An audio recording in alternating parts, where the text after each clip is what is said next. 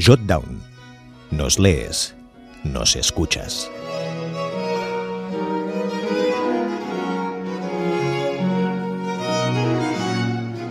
En septiembre de 2012, según el Real Decreto aprobado por el Gobierno, la Virgen del Pilar fue condecorada con la Gran Cruz de la Guardia Civil. No nos consta que hiciera declaraciones al respecto, pero suponemos que le haría mucha ilusión. Lejos de ser una excepción, hace unas semanas Nuestra Señora María Santísima del Amor fue la que tuvo el honor de recibir la medalla de oro al mérito policial por orden del ministro de Interior, Jorge Fernández Díaz. En Jotdown hemos pensado ayudar a las instituciones públicas en la configuración de su particular relicario democratizando el proceso. A continuación, ofrecemos una selección de las personalidades más relevantes en el ámbito de lo sobrenatural. Después, nos comprometimos a enviar los resultados a la Oficina de Comunicación del Ministerio de Interior, confiando en que les pueda servir de referencia para la próxima condecoración.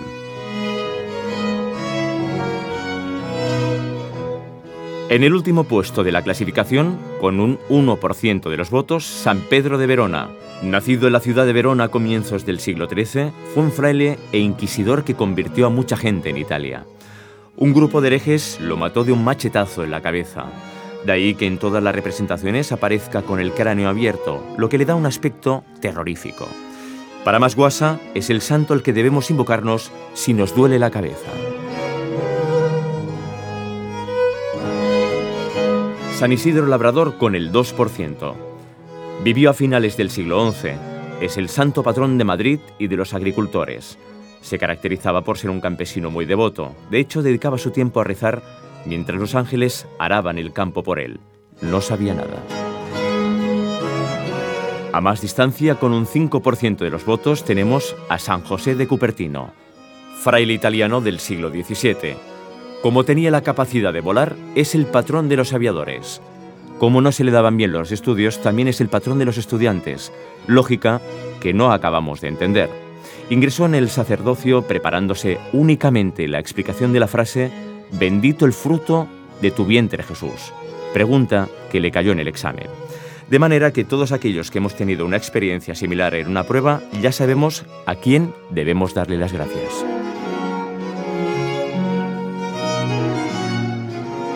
Santa Brígida, con el 6%. Vivió en el siglo V y es muy venerada en Irlanda. Podía convertir el agua sucia en cerveza. ¿Hay mayor superpoder que ese? Cuando sus padres pretendieron casarla, rezó pidiendo alguna deformidad física para que se suspendiera la boda y seguir siendo virgen. La bondad de Dios hizo que sus plegarias se cumpliesen y perdió un ojo. De esta manera, pudo conservar su flor.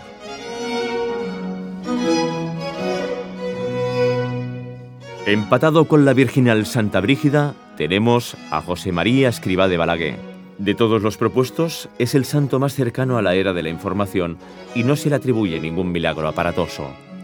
Destaca en su obra la creación del primer sistema piramidal sustentable.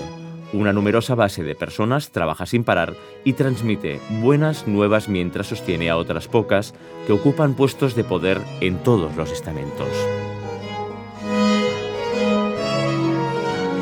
Algo más popular entre nuestros lectores es Simeón el Loco, con el 7%. Nació a comienzos del siglo VI.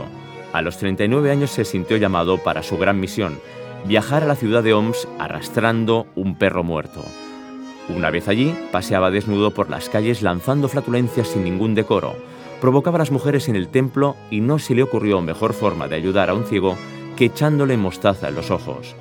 Por algún motivo fue declarado posteriormente santo. Si echamos un vistazo a la prensa, sospechamos que en realidad es él y no Santa Teresa quien está intercediendo por España en esos tiempos recios. A cuatro puntos de distancia, con el 11%, está San Cucufato.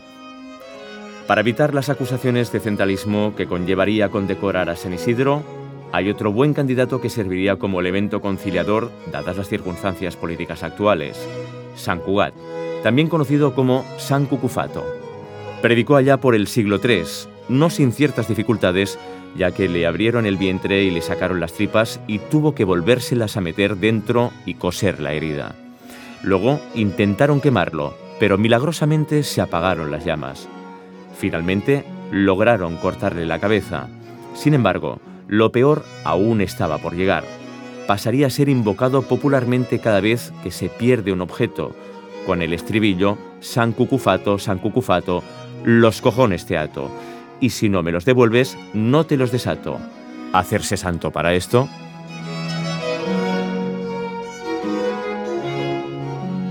Un poco por encima se encuentra San Canuto, con el 12%. Hijo de rey, heredó el trono en el año 1080 y se mostró decidido a otorgar un mayor poder político a la Iglesia. Entre sus súbditos había muchos comunistas y perroflautas que no vieron con buenos ojos pagar la tasa y acabaron asesinándolo. Hoy, muchos jóvenes universitarios están dispuestos a honrar su memoria en unas fiestas llamadas precisamente San Canuto. Esa es la clase de juventud sana y con valores que necesita este país.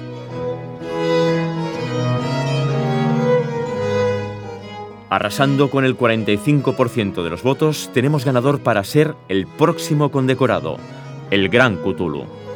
Dotado de una aura de obscena santidad para quienes le rinden culto, es una terrible criatura primigenia de otra era y dimensión. Para la ceremonia de entrega recomendamos a Fernández Díaz que lo invoque como es debido y no haga despertar su ira. Si no, podría suceder algo espantoso y no queremos que eso pase. Todos estos artículos y más en www.jotdown.es.